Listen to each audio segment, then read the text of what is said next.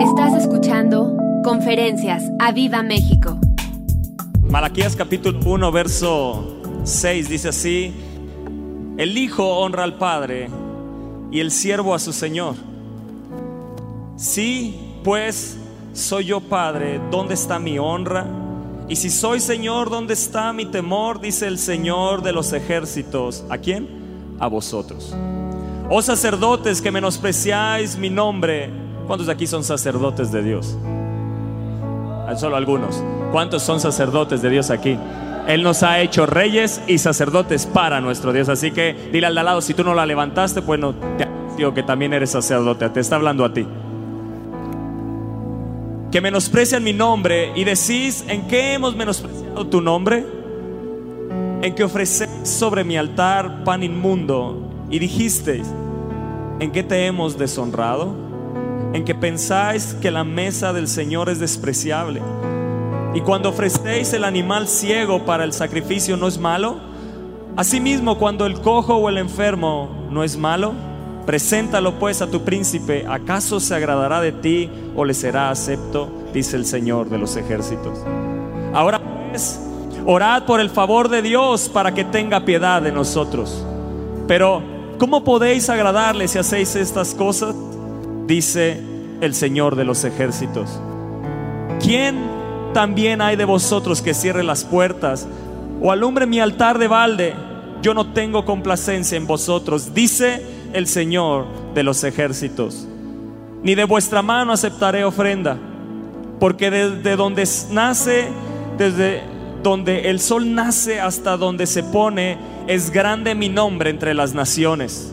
Y en todo lugar se ofrece a mi nombre incienso y ofrenda limpia, porque grande es mi nombre entre las naciones, dice el Señor de los ejércitos. Y vosotros lo habéis profanado cuando decís, inmunda es la mesa del Señor, y cuando decís que su alimento es despreciable. Habéis además dicho, oh, qué fastidio es esto, y me despreciáis, dice el Señor de los ejércitos. Y trajisteis lo hurtado, o cojo o enfermo y presentaste ofrenda, ¿aceptaré yo eso de vuestra mano? Dice el Señor. Maldito el que engaña, el que teniendo machos en su rebaño promete y sacrifica al Señor lo dañado. Porque yo soy gran rey, dice el Señor de los ejércitos, y mi nombre es temible entre las naciones. Hay alguien aquí que desea a Jesús más que nada.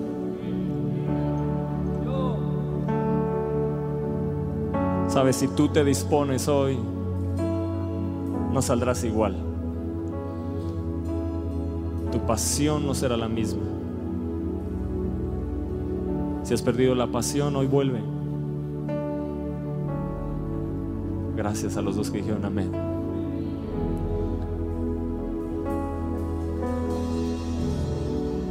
Yo no quiero estar en la condición en la que hoy me encuentro. ¿Tú sí? Yo quiero más de Él.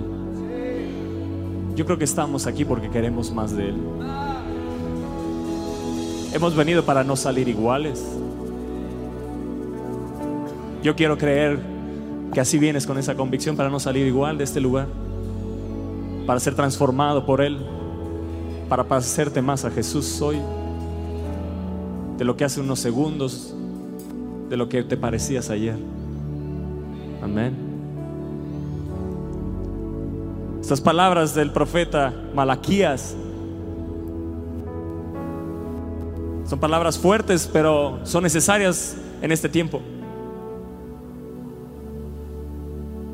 Y como cuerpo de Cristo, como iglesia del Señor, como la novia que somos, debemos de regresar de nuevo a la pasión por Él. Nada más, Señor. Te quiero a ti. El profeta Malaquías escribió esto, aproximadamente este libro, y estas palabras las habló un siglo después de que el pueblo de Israel había salido del cautiverio de Babilonia y se había reconstruido Jerusalén con el templo. ¿Se está cortando? Sí, ¿verdad? Sí, se corta. No sé. ¿No? Ok. Como saben, el pueblo de Israel había sido llevado cautivo a Babilonia. Y un siglo después viene el profeta Malaquías a escribir esto, una vez que ellos salieron y que Dios respondió a la promesa de hacerlos libres y, traerlos del cautiverio. Y durante esa, ese regreso que tuvieron, primeramente con Zorobabel, el segundo grupo con Esdras y el tercero con Nehemías. Y ustedes conocen la historia de Nehemías. Y con Nehemías se creó un avivamiento. Y en ese avivamiento con Nehemías, que fue 100 años antes de, lo que sucedió aquí, de, este pasaje de Malaquías, hubo en ese avivamiento un efecto en las emociones del pueblo. Hubo un efecto en el intelecto y en la voluntad del pueblo. Que fue un avivamiento que afectó en la totalidad del ser humano. Y, Dios desea hoy que todo tu ser sea afectado por Él. Que todo tu ser sea afectado por el Espíritu Santo y que hoy salgas con el fuego del Espíritu de Dios encendido en tu espíritu, en tu alma, en tu cuerpo. Que tus emociones digan, quiero más de Jesús. Que tu espíritu los sacies con la sed que tiene de Él. Y que tu cuerpo arda en llamas por, por amor a Jesús. Y aunque se había producido un avivamiento con Emías, vean la condición de este pueblo 100 años después. ¿Qué sucedió? Ellos habían perdido su pasión y habían caído en una adoración mecánica, di adoración mecánica. Así que tú y yo debemos de tener cuidado y hoy dejar que el Espíritu de Dios hable a nuestra vida, sacar el orgullo, la soberbia y decirle, Señor, aquí estoy. Y si algo tienes que cambiar en mí, aquí estoy. Porque a veces podemos venir a escuchar, sentarnos en la casa de Dios y decir, yo no necesito cambiar nada, yo estoy bien. Y la verdad es que es necesario en todo momento ser transformados y renovados por el Espíritu de Dios. Amén. Así que si hoy tu pasión por Él ha disminuido, hoy regresa la pasión que arda como aquel horno donde echaron a Sadrach, Mesach y Abednego, que tu corazón hoy sea ese horno que arda siete veces más en pasión por Cristo. No, no, no, se escucha apasionados. Que arda siete veces más hoy tu corazón en pasión por Cristo. ¿Por qué no le dices a la persona que está a tu lado, dile, tu pasión se tiene que volver a encender? Dile, no puede ser el mismo cristiano de antes. Dile, hoy tienes que salir de aquí pensando diferente. Amén. Y estábamos, cuando mi papá nos dijo que íbamos a predicar los dos, decíamos, Señor, ¿qué es lo que quieres que les demos? No queremos desviarnos de la línea que tú estás mandando de pedir un avivamiento, el derramamiento del Espíritu Santo. Señor, guíanos. Y mientras estudiábamos, estaba yo estudiando y encontré la historia de un gran señor que se llama Rodney Smith y fue conocido como el gitano Smith. Di conmigo el gitano. Y te quiero contar un poquito de su historia porque me encantó lo que dijo. Rodney Smith nació en Inglaterra de unos padres gitanos analfabetos. Su papá entraba y salía de la cárcel continuamente por delitos que cometía. Eh, eh, muchos de sus años de la infancia de Rodney, él vivió en la cárcel. Y una vez cuando su esposa, bueno, Rodney tenía una hermana y, su mamá. Su hermana fue infectada de viruela eh, y su hermano también tenía un hermano y estaban, en ese entonces pues no había las medicinas que ahora hay y era una enfermedad de muerte. Una vez su mamá fue a visitar a su esposo al papá de Rodney a la cárcel. Y el papá le contó a su esposa, le dijo, he conocido de un gran amor, del amor del Señor Jesucristo. Y ella le dijo, enséñame, yo quiero saber. Entonces el papá de Rodney le compartió a su mamá. Y cuando Rodney vio el gran cambio que hubo en la vida de sus padres, él dijo, yo necesito tener ese anhelo por el Señor Jesucristo como lo tienen ahora mis padres. Eso que sintieron ahora mis papás lo necesito en mi vida. Y a su temprana edad, Rodney le entregó su vida al Señor Jesús. Te estoy hablando de una familia gitana. Él vio el cambio en sus padres, el cambio que había recibido su papá en la cárcel y dijo, yo quiero eso, no puede ser que mi papá entrando y, saliendo de la cárcel y de repente conoce a Dios y le cambia todo y ahora mi mamá y ora. Y bueno, lamentablemente la mamá, la hermana y el hermano de Rodney fallecieron por la viruela. Pero él se convirtió en uno de los más grandes evangelistas, realizó, realizó más de 50 giras alcanzando vidas para el Señor Jesús. Di conmigo, yo quiero alcanzar vidas para el Señor Jesús. Y en una ocasión le preguntaron a él, Rodney, ¿cómo podemos iniciar un avivamiento? ¿Cómo podemos traer un avivamiento a nuestra nación? Porque él causó un avivamiento. A donde quiera que iba eran masas que recibían al Señor Jesucristo y eso era un avivamiento. Y le preguntaron, Rodney, ¿Qué podemos hacer para que venga un avivamiento a nuestra nación? Y me cantó lo que él contestó. Si me pueden pasar el aro que está ahí. Él le dijo a esta persona, le dijo, vaya a su casa, di conmigo, vaya a su casa. Enciérrese en su cuarto. Sabemos que la palabra de Dios dice que te metas en oración en tu cuarto tu habitación, ¿cierto? Y le dijo, humíllate en tu cuarto. Y dijo, traza un círculo a tu alrededor. Yo pues no me iba a traer un plumón y no lo iba a trazar, a trazar entonces se me ocurrió un hula hula. Y le dijo Rodney a esta persona, pídele al Señor que derrame un avivamiento primeramente en todo lo que está dentro de este círculo humíllate delante de Dios. ¿Qué le estaba diciendo? Humíllate dentro de este círculo. Y dijo, el día que el Señor responda esa oración de que derrame un avivamiento, primeramente en ti, el avivamiento habrá comenzado. Hoy yo te pregunto, ¿cuántas veces vas delante de Dios y te humillas delante de Él? Pero para pedirle que avive tu corazón Estamos pidiendo por un derramamiento del Espíritu Santo. Estamos pidiendo por un avivamiento para nuestra nación. Pero si tú no vas en tu cuarto y te humillas delante de Dios y le dices, Señor, primeramente derrama un avivamiento en mi ser. Primeramente enciende ese fuego y pasión en mi vida que recorra desde mis pies a mi cabeza. Primeramente necesito humillarme delante de ti y decirte que te necesito. Espíritu Santo, derrámate en mí. Aviva, aviva el fuego. Y me encantaron las palabras de Rodney, porque son tan ciertas. No puedes esperar que Dios derrame un avivamiento en tu nación. No puedes esperar que el Espíritu de Dios sea derramado en tu vida, en tu economía, en tu salud si tú no vas, te humillas y le dices, Espíritu Santo, antes de cualquier cosa, yo te necesito a ti.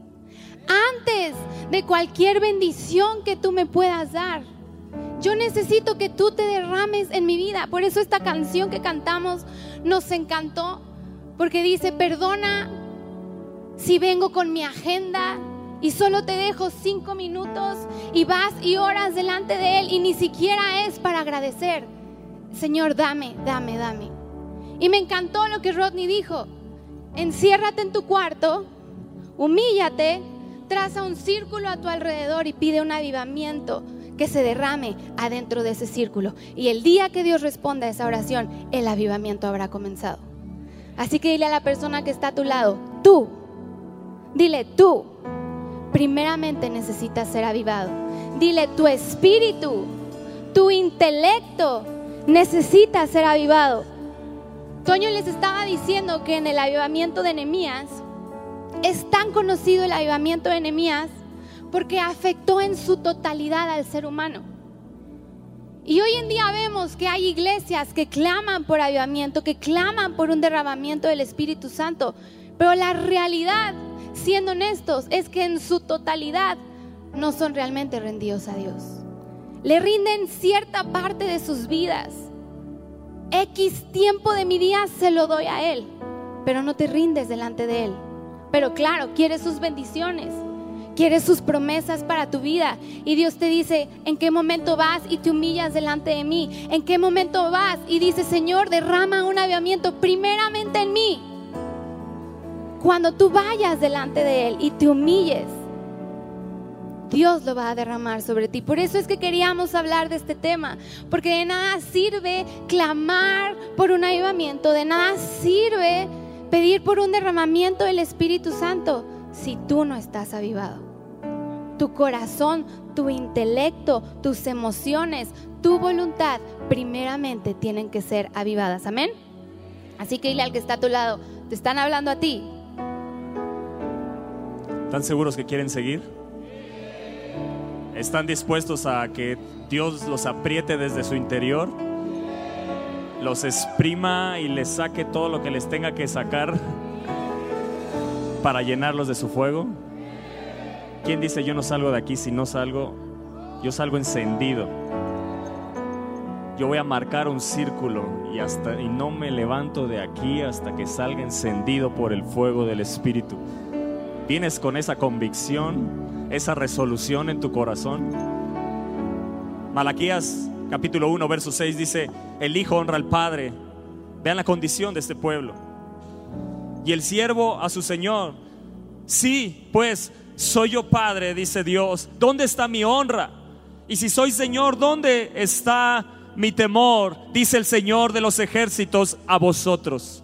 Oh sacerdotes, oh iglesia que menospreciáis mi nombre y decís en qué hemos menospreciado tu nombre. Ellos ya no se daban cuenta, habían caído en un cristianismo mecánico. Ofrecían por ofrecer. Hace rato cantábamos, Señor, no quiero cantar sin adorar. No quiero hacer por hacer. Cuando se pierde la pasión, Sí podemos seguir congregándonos, sí podemos llegar a incluso temprano, pero hacer por hacer, ya no hay pasión, ya no hay deseo de Él. ¿Qué sucedió aquí? Dios le está diciendo, ¿dónde está? Pero les dice una palabra fuerte, ustedes que menosprecian mi nombre. Lo que les estaba diciendo es que menospreciaban a la misma persona de Dios con sus acciones. Y yo te pregunto, hoy nuestro pastor nos dijo, ¿quién es Jesús para ti? Muchos dijeron, mi todo, mi redentor, mi salvador. Pero tus acciones demuestran que verdaderamente Jesús es tu todo.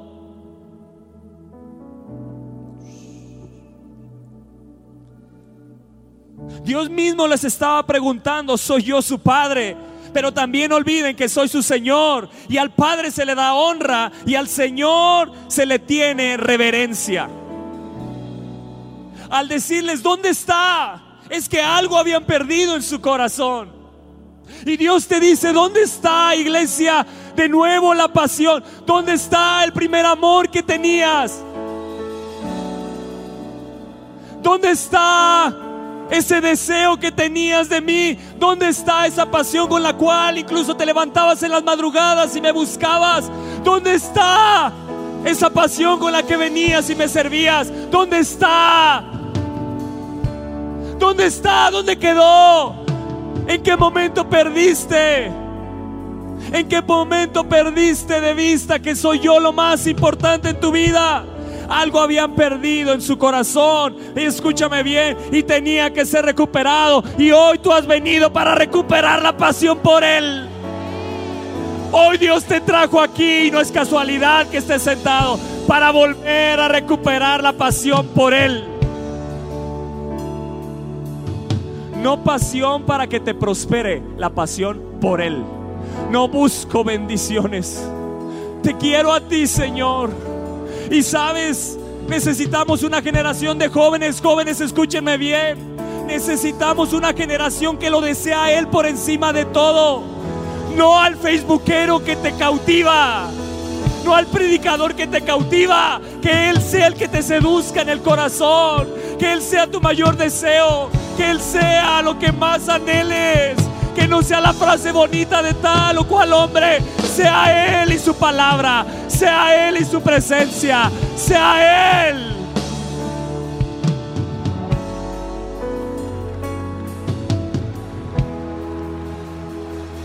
Jesús dijo, ningún siervo puede servir a dos señores. ¿Escuchaste? Ningún siervo puede servir a dos señores. ¿Cuántos siervos hay aquí? Porque o aborrecerá al uno y amará al otro. Esto está en Lucas 16, 13.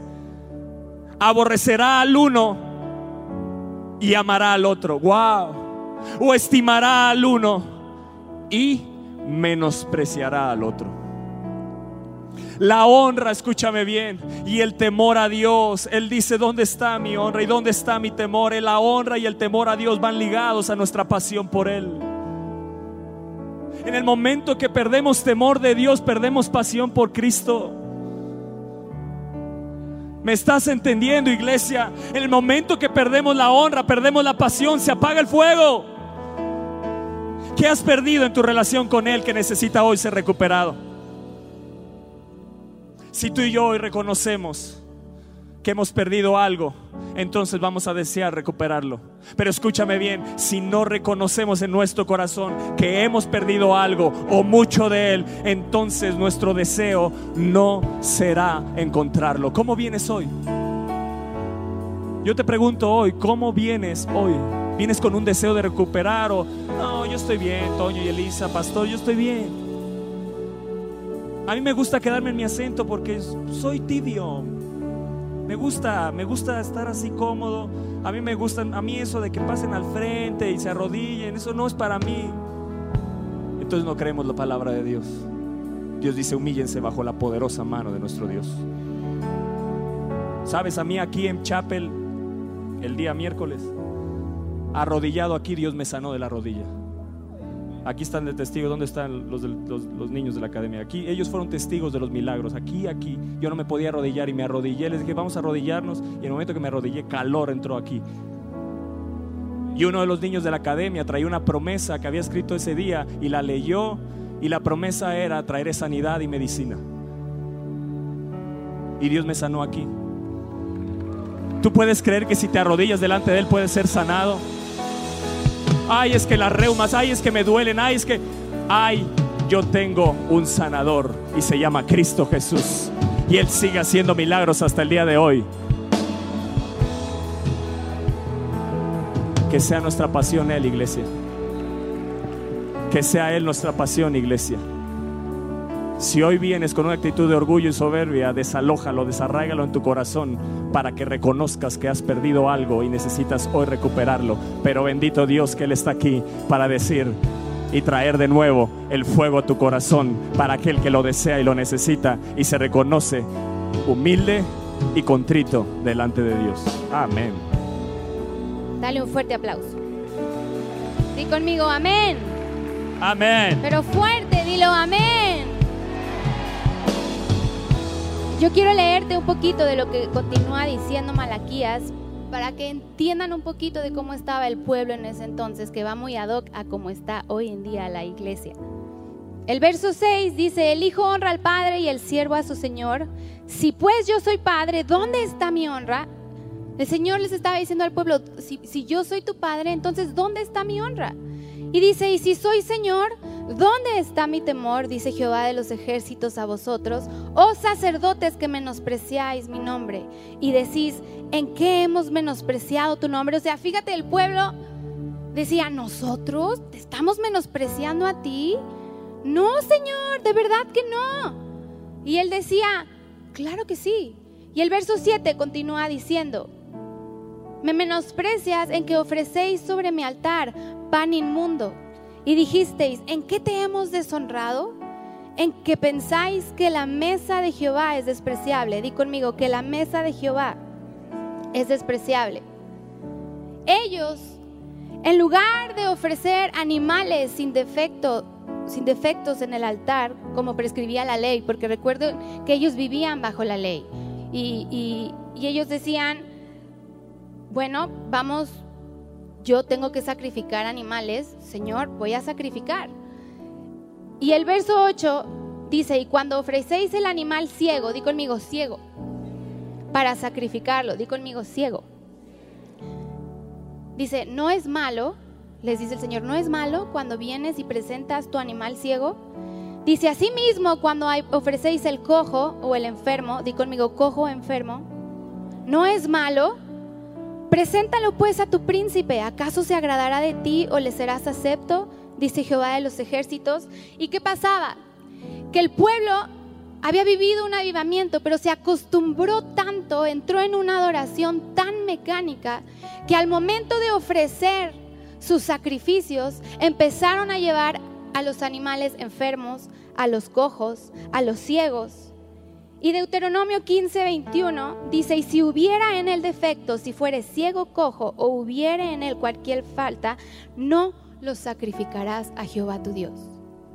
Él les había dicho, este tipo de animales, los dañados, no los puedes sacrificar a mí. La ley solamente admitía cinco tipos de animales para sacrificar, que eran las vacas, las ovejas, las cabras, las palomas y las tórtolas. ¿Y por qué estas? Porque eran animales domésticos. Eran animales que eran de sumo aprecio para su dueño. Es como si hoy el Señor te dice, sacrifícame a tu perrito. Es de gran aprecio. Y eso era lo que Dios les pedía. Él les decía, si vas a venir a sacrificar animal delante de mí, no me traigas al enfermo. O sea, les estaba diciendo, no me traigas tus obras, porque no me sirven de nada. Y me encanta que en el verso 8 dice, ¿acaso se agradará tu príncipe si le llevas esto? ¿Eres capaz de llevarle a tu príncipe el animal dañado? Y hoy te pregunto, ¿cuántas veces no nos encontramos como este pueblo, dándole a Dios nuestras obras y no lo más valioso? Llegas tarde a la reunión porque la realidad es que no es valioso para ti. Pero ¿acaso llegarías tarde a tu trabajo? ¿A una junta de trabajo?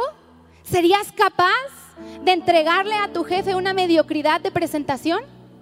No, pero ¿por qué al Señor sí? Porque en las cosas del Señor te permites ciertos lujos que afectan solamente tu relación con Él.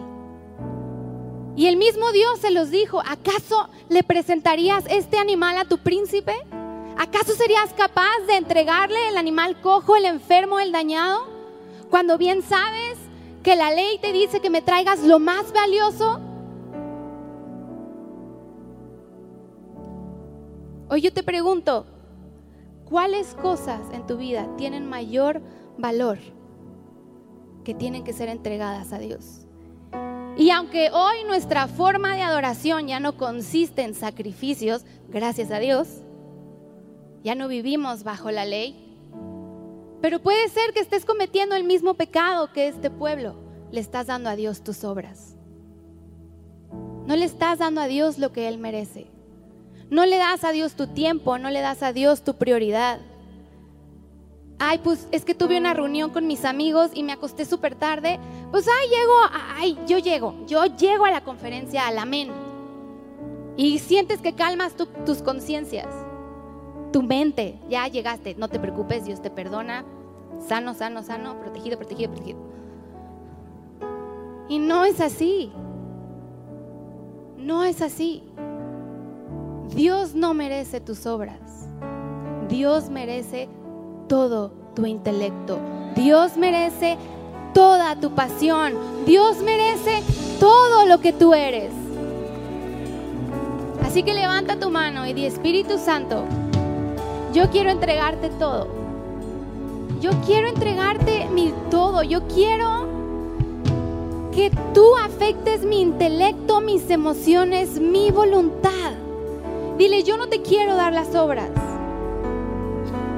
Y sabes, yo sé, de verdad lo sé, se los prometo que sí lo sé. Yo sé que es un mensaje fuerte y yo sé que es un mensaje que no nos gusta escuchar.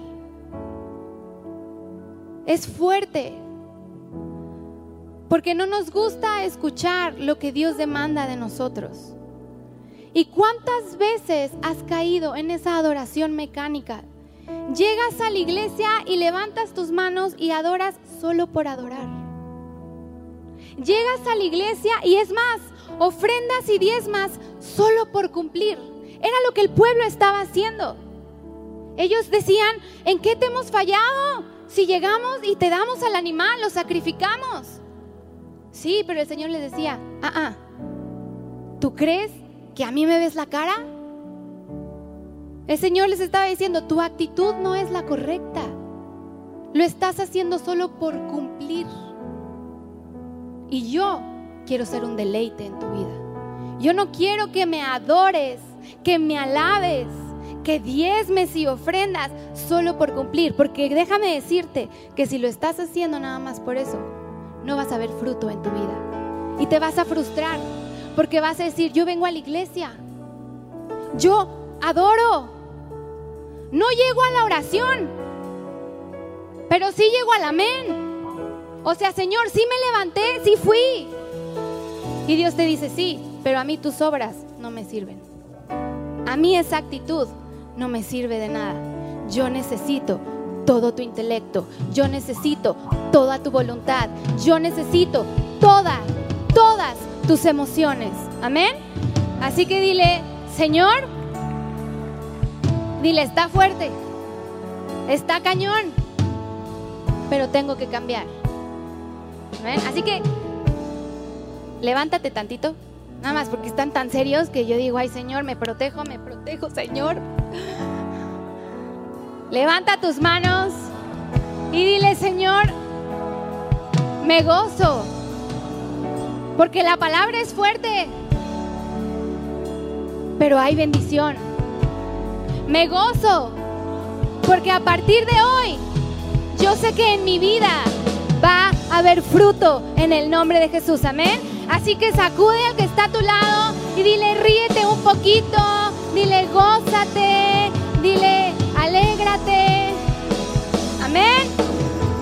Amén. Amén. Te amo. Yo más. Me gustó lo que dijo ahorita mi esposa.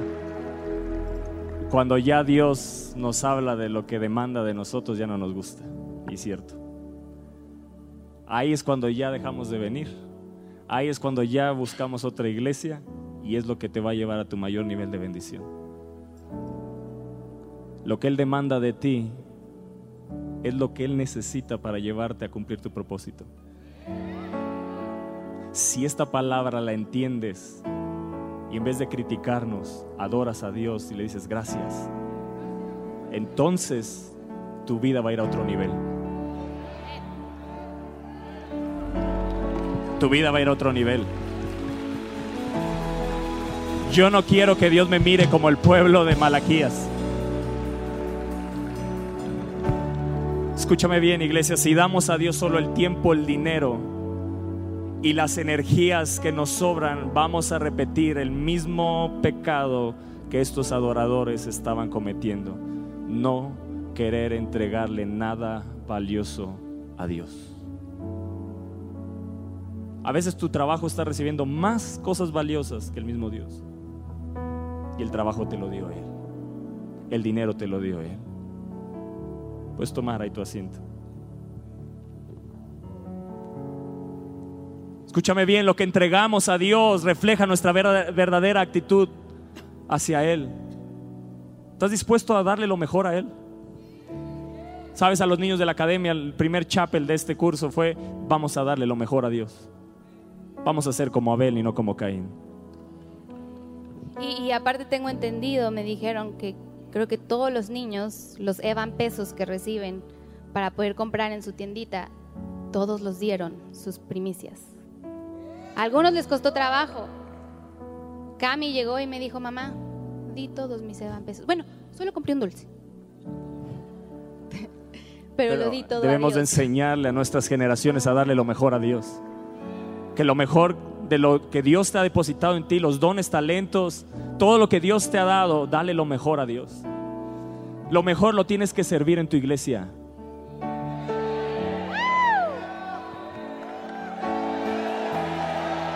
Lo mejor que Dios ha puesto en ti lo tienes que dar en tu casa. Lo tienes que dar en tu casa. No vengas y nos platiques, es que afuera hice cuando aquí no vemos nada. Ay. Su menosprecio de este pueblo llegó a tal nivel que ofrecían a Dios lo que no se atreverían ni siquiera darle a un hombre.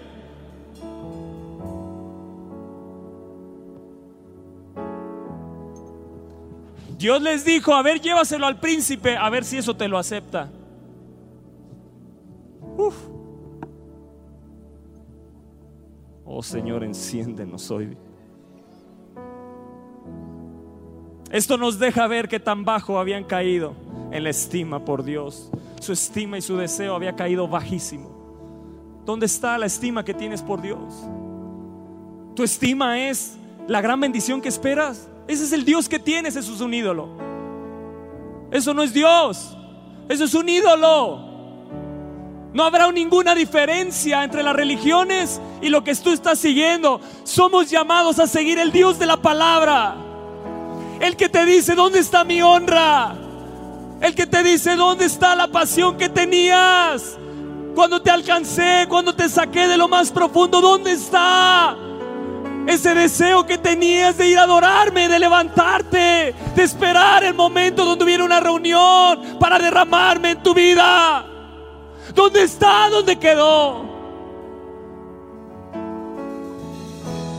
Les dice el verso 9, ahora pues, orad por el favor de Dios para que tenga piedad de nosotros. Pero ¿cómo podéis agradarle si hacéis estas cosas, iglesia? ¿Cómo podéis agradarle si hacéis estas cosas? Dice el Señor de los ejércitos.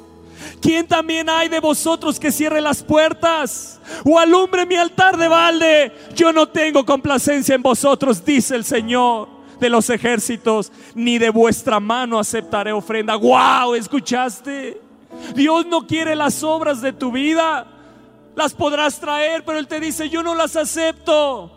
Les estaba diciendo, preferible cerrar las puertas que me traigan eso.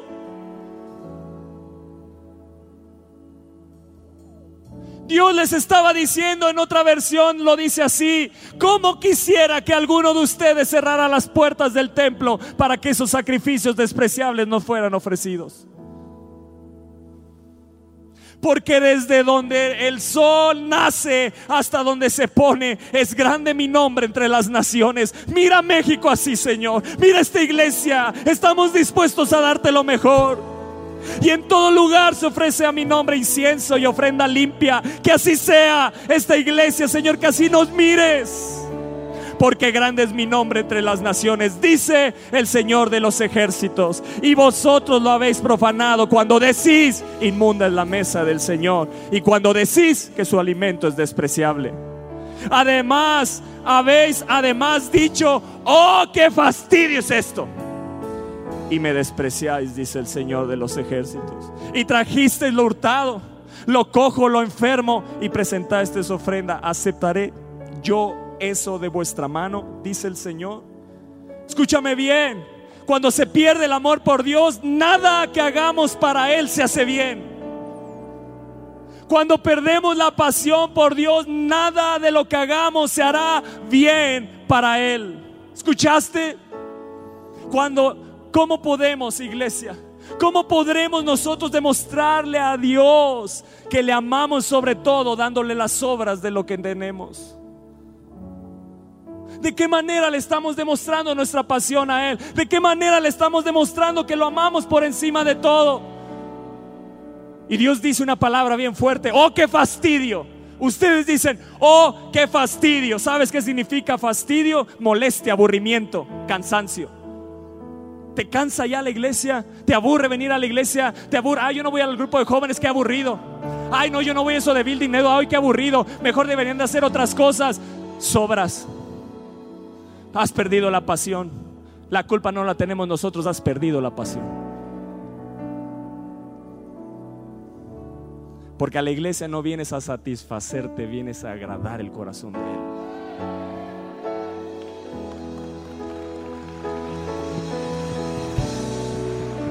Esta es casa de oración, es puerta del cielo, es puerta del cielo, donde suben y bajan ángeles Mi casa llamada casa de oración. Mi deleite está en ella. Dios dice, mi deleite está en ella. ¿Sabes cuál es el antónimo de fastidio? Placer. Has perdido el placer. El placer de estar con Dios. Es también deleite. Lo mismo que los sacerdotes de aquí, de Malaquías, en el verso 13, que decían, oh, qué fastidio. Ellos consideraban fastidiosa la adoración. Ay, no, yo llego a la predicación porque no, bueno, la alabanza y pues me doy ahí chance. ¿Lo consideras un fastidio?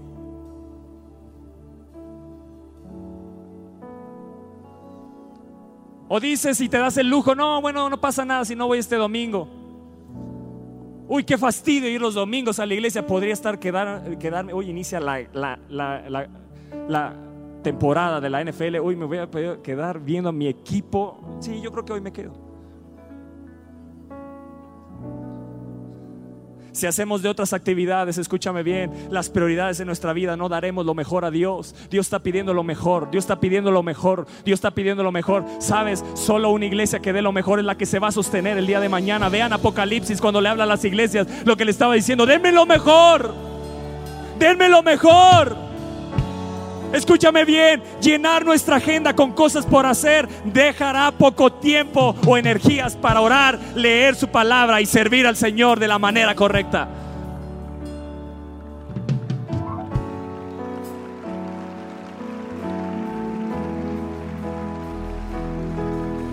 Checa tu agenda, la que manejes tu celular o, o de papel, y mira si en esa agenda dice, tengo que buscar a Dios.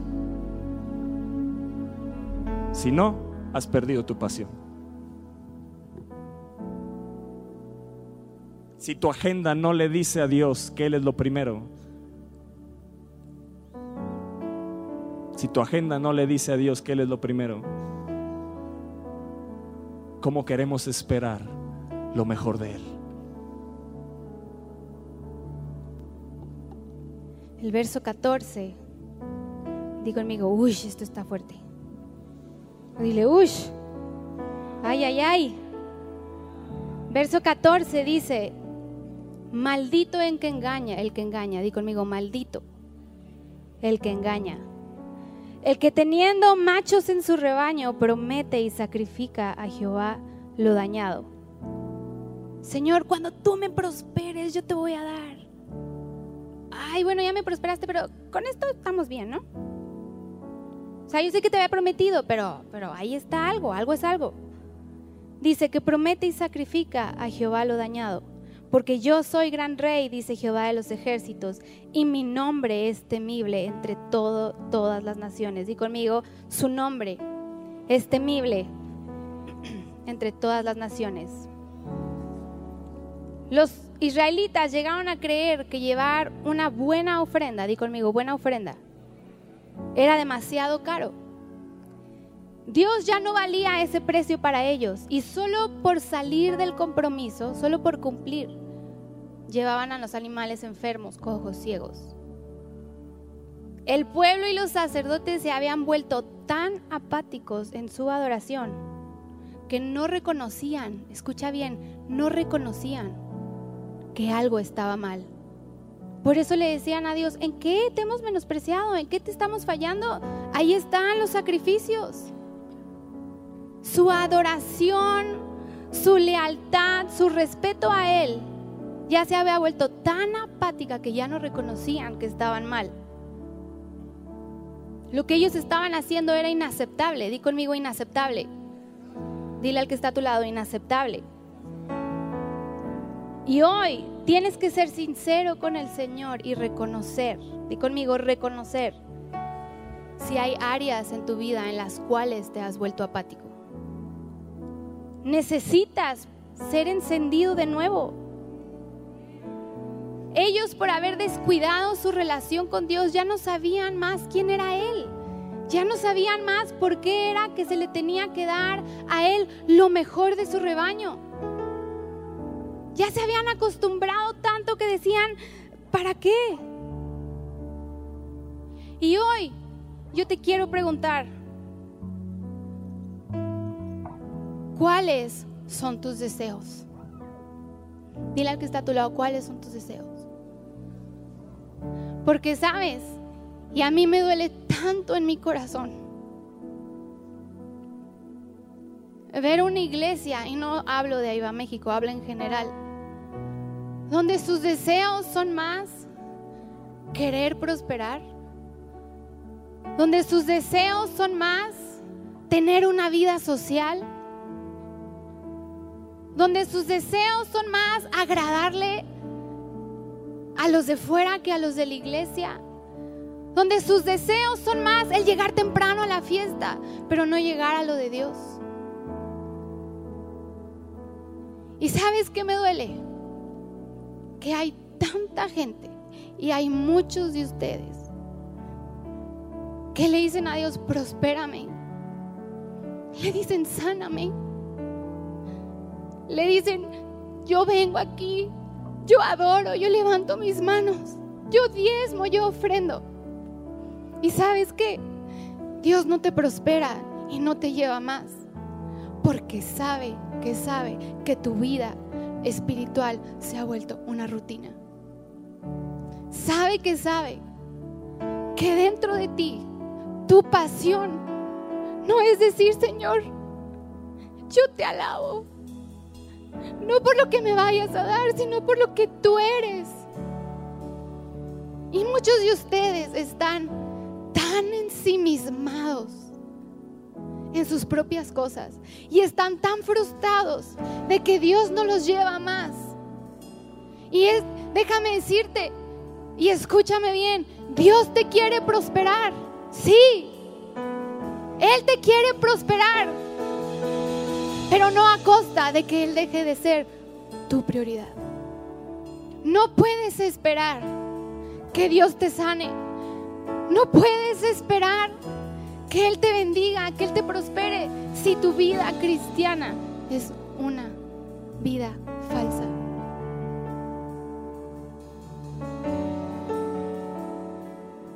Yo todas las mañanas, en mi cama, cuando me levanto, le digo, Dios, gracias por este día. Todas las mañanas le digo, Dios, yo soy quien soy por ti. Yo todas las mañanas le digo, a mí no me interesa tener o no tener. Es más, si me quitas todo, no me importa, pero tú no te vayas de mi vida.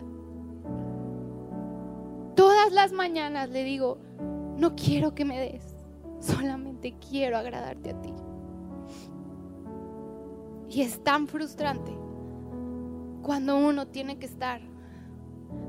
Llega temprano, ven a la reunión de jóvenes, ven a la reunión de building.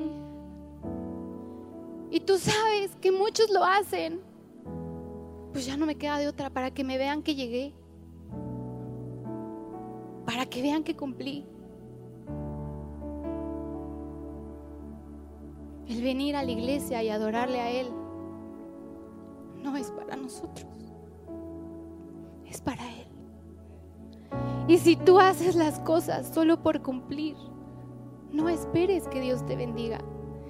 El Señor les estaba diciendo en Malaquías, Mejor cierren las puertas, mejor no hagan nada, mejor no me entreguen estos animales porque me están lastimando. Y yo me pregunto hoy, ¿qué estará diciendo de ti? Mejor no te levantes, mejor no vengas a adorar. Con esa actitud, mejor quédate en tu casa. Porque lejos de agradarme, me estás lastimando. Ponte a pensar qué es lo que Dios piensa de ti hoy. ¿Cómo vienes a la iglesia? ¡Ay! Otra santa cena. Déjame decirte que Dios te trajo este mundo no para tus deleites y tus placeres. Te trajo para que le alabes y le agrades a Él. Y si tú no estás dispuesto a dar tu tiempo, si tú no estás dispuesto a dar tus energías, si tú piensas que con venir, sentarte, levantar tus manos, diezmar y ofrendar, estás haciendo todo bien, a Dios no lo engañas. ¿Cómo está tu corazón? ¿Cuál es la actitud de tu corazón? ¿Cómo te levantas cada mañana? ¡Ay! Tengo que llegar temprano ahora a las clases. ¿Y qué otra cosa van a poner para que, uy, ahora el servicio, tengo que llegar a las 7 de la mañana? Y el Señor te dice, así, mejor ni vengas. Así, mejor ni me sirvas. Pero claro, quieres que Dios te prospere. Quieres que Dios te sane, quieres que Dios te responda. Queremos ver un derramamiento del Espíritu Santo, claro. Pero ¿cómo está tu actitud? ¿Cómo está tu reverencia a Él? Le das tus obras, le das tu tiempo, llegas a tu casa, ay Señor, estoy muy cansado, te alabo, te bendigo, gracias por este día, en el nombre de Jesús, amén. Cuando Dios dice, aquí estoy, yo solamente quería abrazarte, quería darte fuerzas, Quería renovarte. Quería darte la sabiduría y la inteligencia que necesitas para mañana en tu trabajo. Pero me dejaste. ¿Realmente le estás entregando a Dios tu todo? No podemos esperar tener una iglesia llena. No podemos esperar tener una iglesia próspera si nuestra pasión no es encendida por Él. Y yo le pido a Dios que en esta mañana el fuego de Él sea encendido en tu corazón. Esta vida va mucho más allá de los deleites y placeres que este mundo te pueda dar. Tu vida en el Señor lo vale todo. Yo no quiero que Dios diga, mejor ni te levantes, quédate donde estás.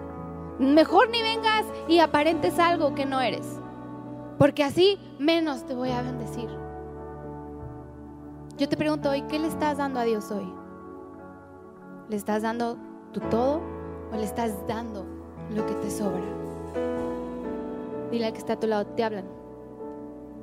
Dile, ahí te están hablando.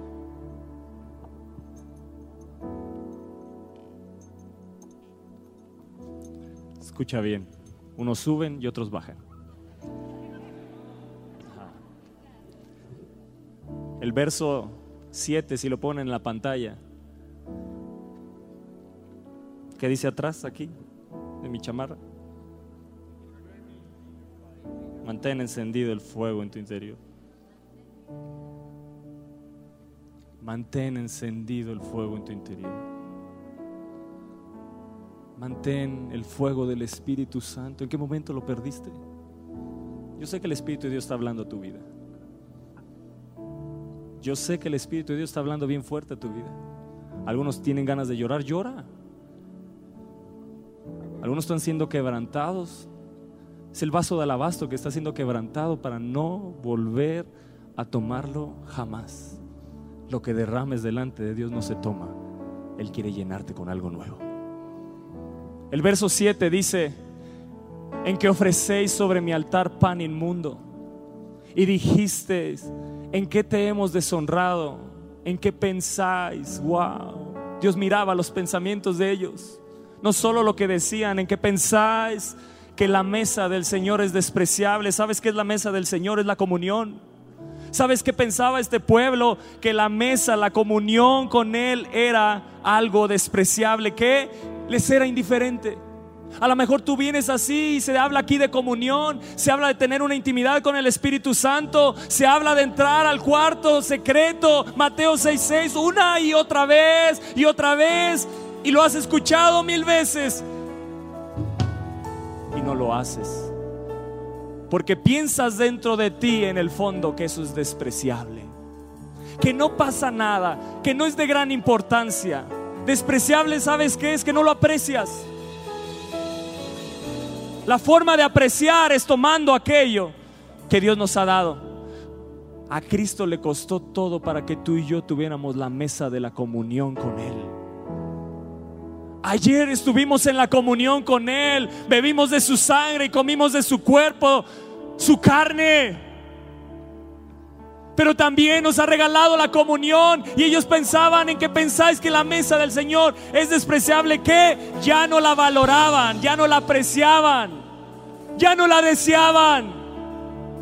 ¿Cómo está hoy tu corazón? Spurgeon dijo esto, horas horas enteras dedicadas al mundo, apenas minutos para Cristo. El mundo recibe lo mejor, en tanto que la oración tiene que conformarse con las obras de nuestro tiempo. Damos nuestro vigor y frescura al mundo y nuestro cansancio a Dios. Rodney Smith, ¿qué dijo? ¿Quieres un avivamiento? Arrodíllate, ten comunión con Dios, traza un círculo alrededor de ti y no salgas de ahí hasta que Dios responda a la oración dentro de ese círculo. No menospreciemos más la comunión, iglesia. No menospreciemos más la comunión con el Espíritu. Si me pueden ayudar, no sé, los jóvenes que les pedí ahí, gracias, Homero.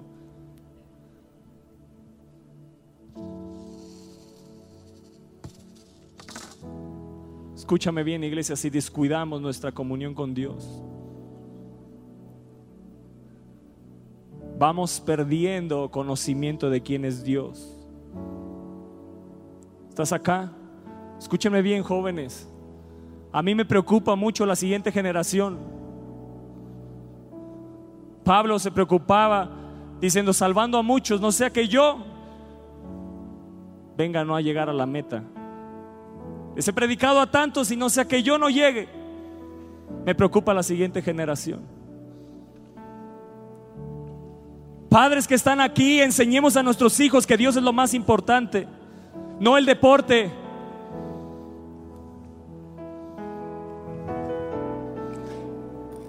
Enseñemos a las nuevas generaciones, a nuestros hijos, a nuestros bebés, que Dios es lo más importante. Aquí hay un círculo trazado.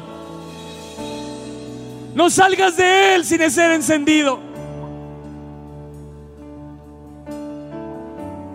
Que esta generación, que esta iglesia,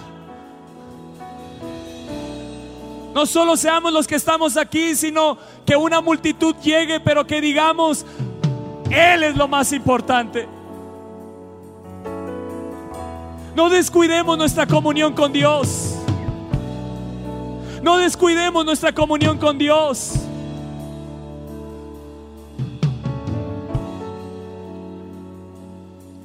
Si perdemos nuestra comunión con Dios, iglesia, perderemos conocimiento de quién es Dios. Por lo tanto, nuestro cristianismo se volverá mecánico. Se volverá un cristianismo sin consagración y sin reverencia porque hemos perdido de vista quién es Dios. Y no podemos permitirnos hacer un ídolo de Dios. Debemos de servir, amar, adorar al Dios que nos habla la palabra de Dios. Si no alcanzaste círculo, trázalo tú con tu mano y no salgas de ahí. No te levantes de ahí hasta no ser encendido, como dijo el gitano Smith. Pídele que te encienda. Tú sabes lo que le tienes que entregar. Hay gente más apasionada por sus viajes que por Dios. No puede ser así. ¿Qué Dios está sirviendo? ¿Qué Dios es el que estamos mirando? Hemos perdido la comunión, la hemos dejado, la hemos abandonado y por lo tanto hemos perdido de vista el Dios al que servimos. Hemos perdido de vista el Dios que adoramos. Hemos perdido de vista ya no admiramos al Dios que servimos. Que vuelva hoy la pasión de nuevo a tu corazón. Oh Espíritu de Dios, ven, desciende. Desciende sobre esta casa. A ruido, retumba en este lugar. Necesitamos un derramamiento de tu Espíritu una vez más. Cuando no hay comunión entregaremos las obras. Pero mientras hay comunión, te entregarás por completo para recibir de Él, para recibir de Él lo que te hace falta.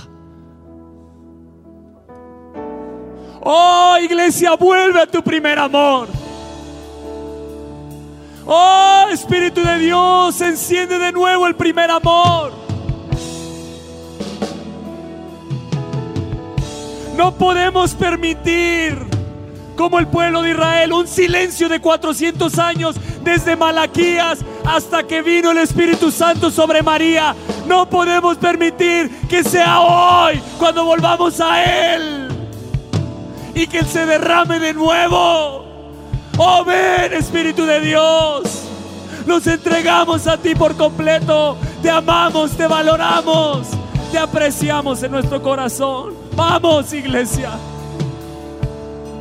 Vamos, iglesia, el que Él se va a derramar sobre tu vida. No salgas de ese círculo, no salgas de ese círculo hasta que salgas y te levantes encendido por Él. 400 años de silencio hubo desde Malaquías hasta Mateo. Yo te pregunto, ¿permitiremos eso sobre México? ¿Permitiremos eso sobre esta nación? Y después de eso vino Jesús. Y Jesús viene pronto, iglesia. Jesús viene pronto. Y a la iglesia de Éfeso le dice, has perdido tu primer amor. Algo tengo contra ti que ya no me amas como antes. He visto tus obras, he visto tu gran empeño, pero son obras muertas. Ya no me amas como antes.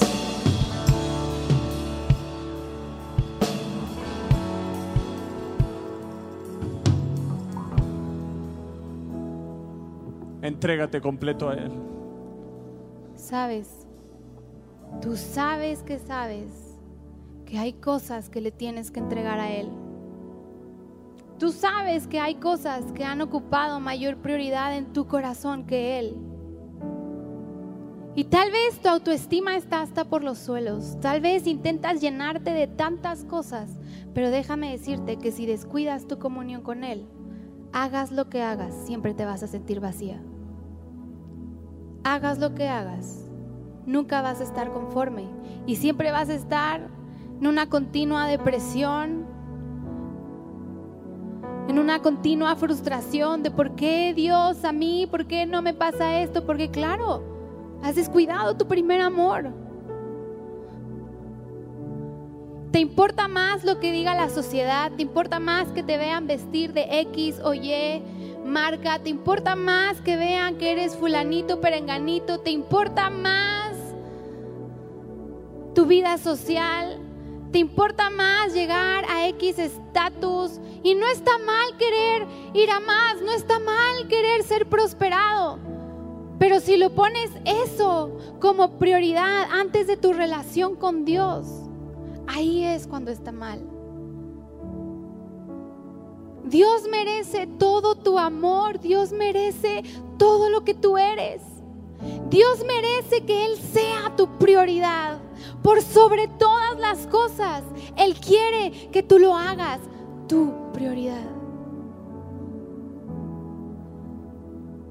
Podremos clamar años y años por avivamiento y por un derramamiento del Espíritu Santo, pero si tú primeramente no eres avivado, de nada va a servir nuestro clamor y nuestra oración.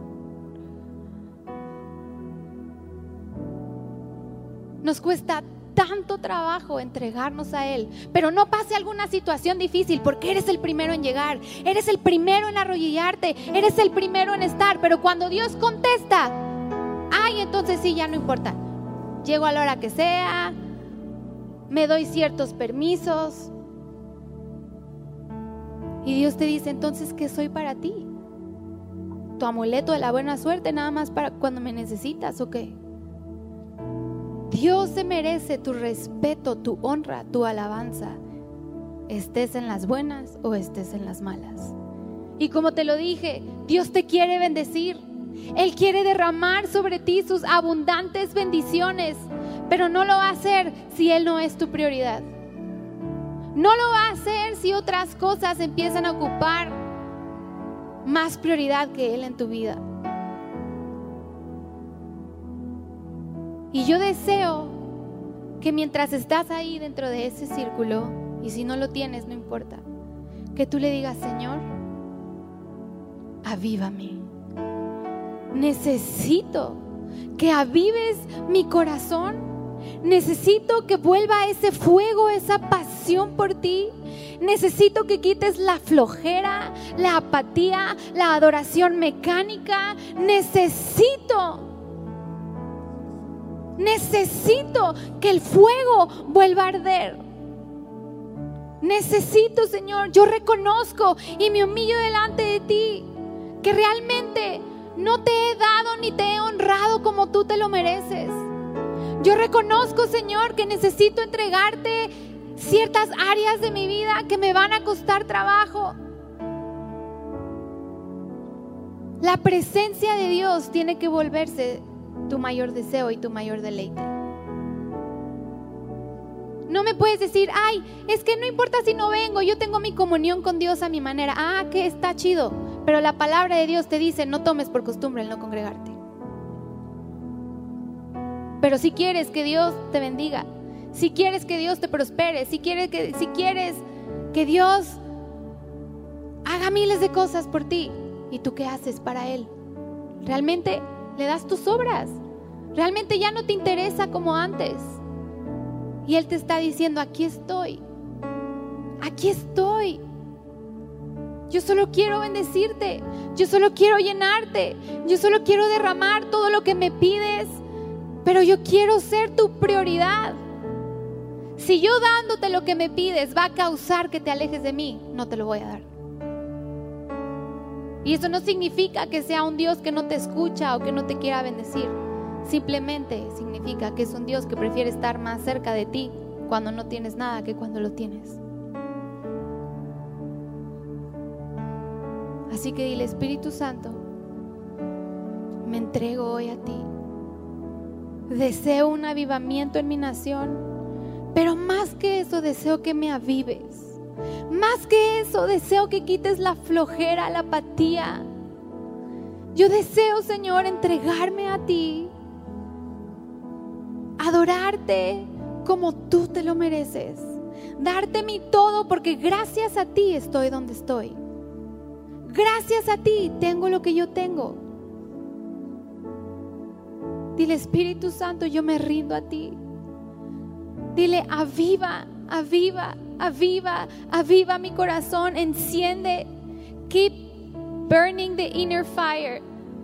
Que ese fuego se mantenga encendido todos los días, todos los días, todos los días. Por más cansado que estés, humíllate delante de Dios toda la semana. Por más flojera que te dé, humíllate delante de Él porque en Él están todas las respuestas.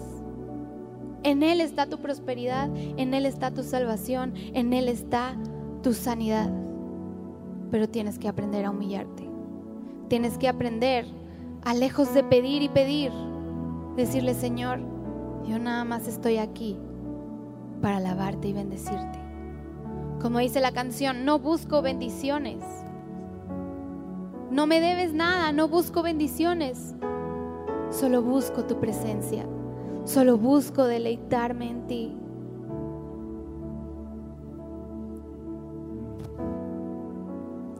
Yo quiero que suban aquí los jóvenes que dicen, yo he perdido mi pasión. Yo, necesito ser encendido de nuevo. Que suban nada más aquí los jóvenes. Yo tengo una carga por, por la siguiente generación muy fuerte. Malaquías 1.10 dice así, Dice, ¿quién también hay de vosotros que cierre las puertas? Y esto golpeó mi corazón cuando lo leí. O alumbre mi altar de balde. Escuchen bien, jóvenes. O alumbre mi altar de balde. Aquí hay un fuego, aquí es un altar que está ardiendo. Y no podemos permitir, iglesia, que el fuego que está ardiendo aquí arda en balde. No podemos caer en la tibieza, porque la tibieza ya no aprecia el fuego, puede estar cerca del fuego y no valorarlo. El que tiene frío sabe lo que es estar en el fuego, pero el que está tibio ya no lo aprecia. Estaba hablando una iglesia tibia que ha perdido la pasión y dice, no arderá, que no alumbre mi altar en balde. Jóvenes, cada vez que nos presentemos delante de Dios, no permitamos que el fuego de Dios arda en balde, que seamos los primeros que corramos. Cada día lo necesitamos a Él. Oh Espíritu de Dios, vuelve a encender esta generación. Que su mayor deseo seas tú. Su mayor pasión seas tú. Que no sea el baile, no sea los estudios, no sea tratar de ser alguien en esta vida para impresionar este mundo, no. Señor, que arde el fuego en su interior. Una vez más, Espíritu de Dios, derrámate. Tú dices que te derramarás sobre los jóvenes, ellos tendrán visiones. Que vengan visiones. Oh, Espíritu de Dios, ven. Ven con tu fuego ahora.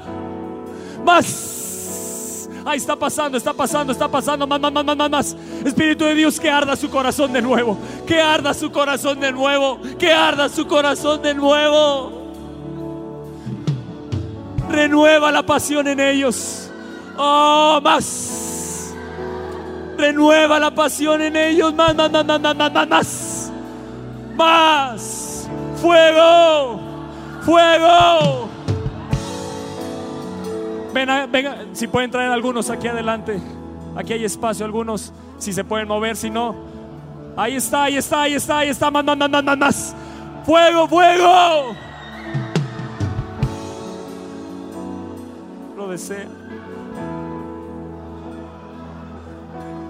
Escúchame bien, joven. Escúchame bien. Este mundo te va a ofrecer tantas cosas en charola de plata. Este mundo te va a decir, es mejor lo que yo te estoy ofreciendo. Hoy en día hay tantas corrientes que hablan de Jesús, de sí, yo te acepto tal como eres. Pero ese te acepto tal como eres tiene que producir un cambio en tu vida también. Él te acepta como eres, escúchame bien, Él te acepta como eres, pero quiere que cambies.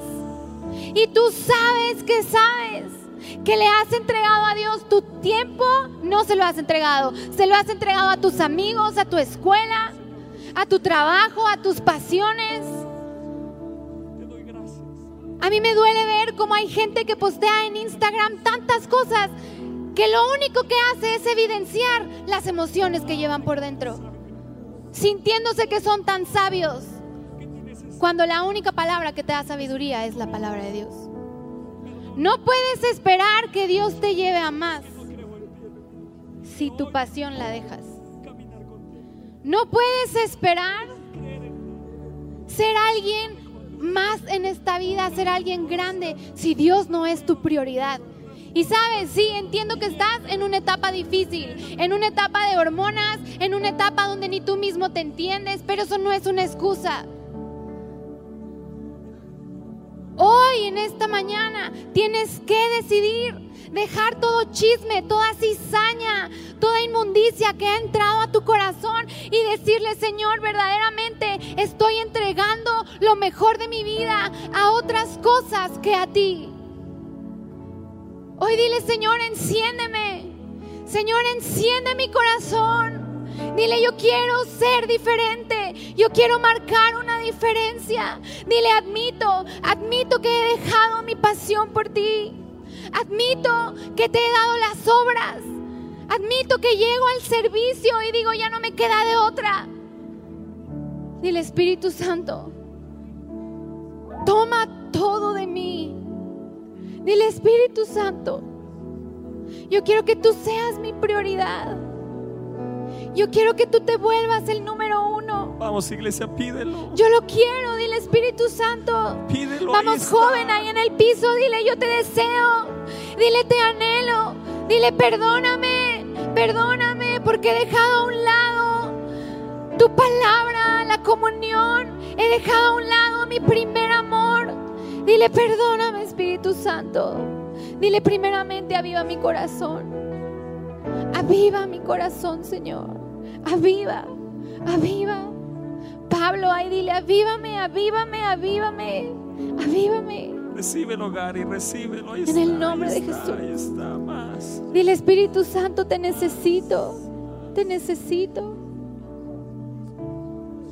Dile, necesito, Señor, volver a mi pasión. Necesito, Señor, volver a ese primer fuego. Dile, perdóname, porque te he contristado. Perdóname, porque mi servicio nada más lo doy por servir para que vean que ahí estoy, pero realmente mi corazón no está ahí. Dile, yo no quiero dar las obras. Yo no quiero que digas de mí, mejor ya no me des nada, quédate en tu casa, no me sirve de nada lo que estás haciendo. Dile, Señor, te entrego mi todo. Te entrego lo que soy. Dile, avívame. Avívame. Dile, avívame. Dile fuerte, avívame. Vamos, dile avívame. Como si dile, lo anhelaras, avívame. dile avívame. Y yo no dile salgo. aviva el fuego que hay en mí, avívame. Dile te necesito. Dile avívame. Dile avívame. Avívame. Iglesia, esto no nada más es para los jóvenes. Tú necesitas ser avivado también. Necesitas regresar a tu primer amor. Necesitas Oh, regresar a lo que importa. Ahí está, ahí Espíritu está. Santo, avívame, avívame. Oh, en el nombre Espíritu de Jesús. en el nombre de Jesús. Se trata de Él, iglesia, se trata de Él. No de lo que hagamos, se trata de ser, no de hacer. Se trata de ser como Jesús. Vamos, pide el fuego. Espera nuestra próxima emisión de Conferencias. ¡A Viva México!